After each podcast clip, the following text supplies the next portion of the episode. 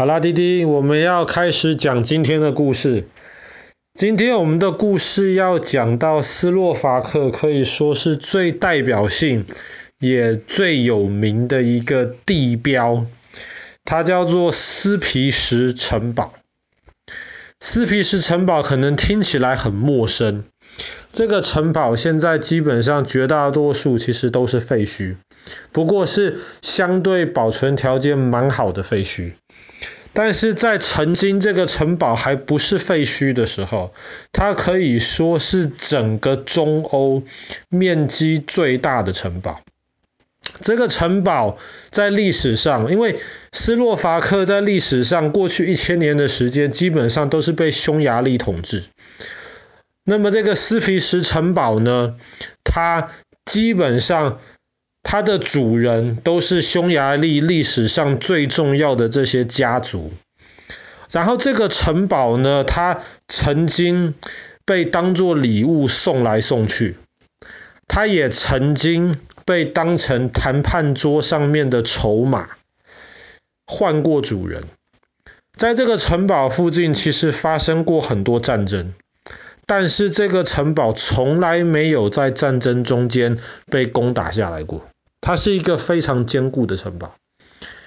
那么斯皮什城堡呢？今天即便是废墟的状态，可是你也可以从这个城堡还遗留下来的这些残骸上面看到很多它曾经辉煌的那个蛛丝马迹。这个斯皮什城堡，它基本上就满足了我们对这种所谓城堡基本上全部的想象。在以前，它全盛时期，它周围有非常非常深的护城河。但是这个护城河还不是最大的问题，这个护城河外面基本上就是山壁。这整个城堡是建立在一片盆地中间凸起来的一座山上，所以呢，它基本上就控制了这个地方最高点。所以这个地方很难被攻下来。然后就算你爬到山，越过了护城河之后呢，它基本上都是非常非常厚实的墙壁。那么只有一个正门，这个正门上面有一个吊桥，在平常不需要没有打仗的时候，这个吊桥都是放下来，让人可以自由的进出。但是打仗的时候，这个吊桥吊桥当然是收起来。那么如果敌人要攻进去了的话呢，不好意思，那么即便你突破了吊桥这一关，在那边还有一个陷阱，在门那边有陷阱。那么你可能完全不知道的情况之下，你就会堕入到陷阱里面去。即便你成功的越过了陷阱。当你进去的时候，你就会发现这个城堡其实不是一个城堡，其实是三个城堡。然后最主要的那个地方，其实是在最高的那个地方，最高的堡垒。那么你即便攻破了这个斯皮什城堡主要的门，你还要继续的不断在往上爬。那么从下面往上面要进攻，相对是困难的事情。你要不断的往上爬，直到最后你才有可能碰得到这个城堡最核心的堡垒。但是基本上从来没有敌人到战场上面能够走到这一步，所以这个城堡是非常坚固的。最早这个斯皮什城堡呢，其实只是这个小山丘顶上面的一个塔，本来只是一个瞭望塔而已。在那个时候，这个中欧这个地方有一些鞑靼人，就是一些外族，常常会骑着马，然后进入到这个地方来搜刮，来抢这里老百姓的东西。所以当时他们就在这个盆地中间的山上建了一个塔。后来他们觉得不够。在这个塔的周围就开始建了一圈，最早是用这些木头做成的这个栅栏，为了保护这个地方。后来呢，斯皮什的这个地方呢，国王，匈牙利国王把它赐给了一个当地的一个主教。这块地免费送给你，但是条件是主教你要建立一个城堡，帮国王看守这块地方。后来主教就开始建了，原来的那个塔还在，但是在塔旁边开始建立了最早的这个石头的堡垒。后来这个堡垒慢慢慢慢的建起来了之后呢，他又换了一个主人，换到另一个大家族的手里，他们是很有钱的贵族。后来他们就觉得这样子还不够，他们从中间的那个城堡继续往下建。后来又继续往上建，所以这才是今天我们看到，这其实是一个城堡群，三个城堡低中高这样子连在一起。而且后来呢，他们觉得这个城堡一开始是纯粹的军事用途，觉得住起来没有那么舒服，所以他们后来又把这个城堡居住的这个地方又拆掉。然后从一开始最早的这种罗曼式的建筑风格，最后拆掉重建，然后建成这种哥德式这种尖塔的这种风格。可是这个城堡后来又不断的在换主人啊。后来换到了一个主人手上的时候呢，他又决定要再把这个城堡弄得更舒服一点。但是舒服的同时呢，他也不想放弃掉这个城堡本身拥有的军事功能。今天你如果去这个斯皮什城堡的这个废墟看了的话，也不能说废墟，应该说是遗迹吧。去那边看了的话，你会发现。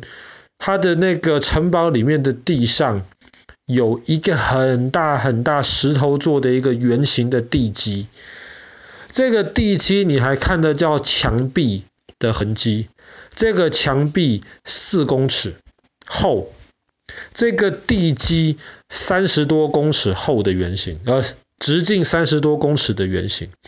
后来大家就在想，这么大的地基是在做什么？是这个城堡里面的一个圆塔之类的东西吗？结果后来大家发现不是，这么大的地基，圆形的，其实原来的功用是一个水塔。为了保证里面储水的安全，这个水塔的墙壁竟然有四公尺这么厚。这个水塔多高，现在没有人知道。但是直径都三十公尺的话，这个水塔总的这个高度绝对不会低到哪里去。所以当时这个城堡做的是非常非常的坚固，但是很奇怪的，很奇怪的，这个城堡在九百多年前先盖起来之后呢，大概在两三百年之前，有一天晚上，这个城堡忽然着火了，整个大火烧啊烧啊烧。当然，石头的部分是不太容易真的被烧坏掉，所以这个城堡的这个遗迹其实今天还是相对蛮完整的。但是当然，屋顶的部分已经全部烧没了。以前的屋顶绝大多数就是用木头，或者是比较贵的话就是用铅做的这个屋顶，可是这个屋顶就烧没了。那屋顶烧没了之后呢，接下来这个风吹雨打，又没有人去好好的维护这个城堡的这个状况，当然就越来越差。两三百年前的那一场大火，没有人知道究竟是为什么会发生这样子的事情。有人觉得说，可能是那个时候这个城堡的人，他派人自己烧的。为什么城堡的主人要派人把自己的城堡这么庞大的这个城堡烧成了像今天这样子的废墟呢？因为在那个时候，传说那个城堡的主人他觉得，毕竟时代又进步了，他觉得住在这个城堡里面不舒服，冬天太冷，他不喜欢住在这个山顶上的城堡里面。后来他们索性就不住那了，但是那个时候匈牙利国王推动了一个新的法律，他要收税，国王需要更多的钱。这个税怎么收呢？就是看你屋顶大小，越大的屋顶收越多税，越小的屋顶收越少税。那么这个空了废弃又不拿来住的城堡，有超大的屋顶，所以那个家族的主人就想说，干脆把这个烧了算了。这个是第一种说法。那么有人认为，其实不是故意破坏掉的，只是因为那个城堡在一个盆地中间的山顶上，很高的地方，那个时候打雷，闪电从天上劈下来，就把那个城堡整个烧起来了。当时又没有办法很好的去救。那也有第三种说法，有人说是那个城的主人嫌不舒服。搬离了这个城堡之后呢，还是要留一些士兵去防守这个城堡。但是士兵那个时候就想，那主人又不回来住，这个城堡在这边周围又没有敌人来攻打，所以士兵他们就每天就是要想办法找一些乐子，所以他们就偷偷的在城堡的地窖里面酿酒。那酿酒，他们酿的是那种蒸馏酒，要把酒里面的这些水。先烧掉，变成水蒸气，然后到时候再把这些酒精集中起来，这样子酒会变得更浓。他们那时候蒸馏在烧的时候不小心就引发了大火灾，所以就把城堡现在搞成这个样子。那究竟哪一个说法是真的？其实没有人知道。这个城堡废墟了两三百年之后呢，一直是到过去这几十年。斯洛伐克的政府接收了这个城堡之后呢，才又重新开始的整修这个城堡。但是因为这个城堡实在是太大了，他们现在其实也只是整修完成，然后开放了一小部分而已。好啦，那么我们今天的故事就讲到这边。斯洛伐克最重要也最代表性的这个斯皮什城堡。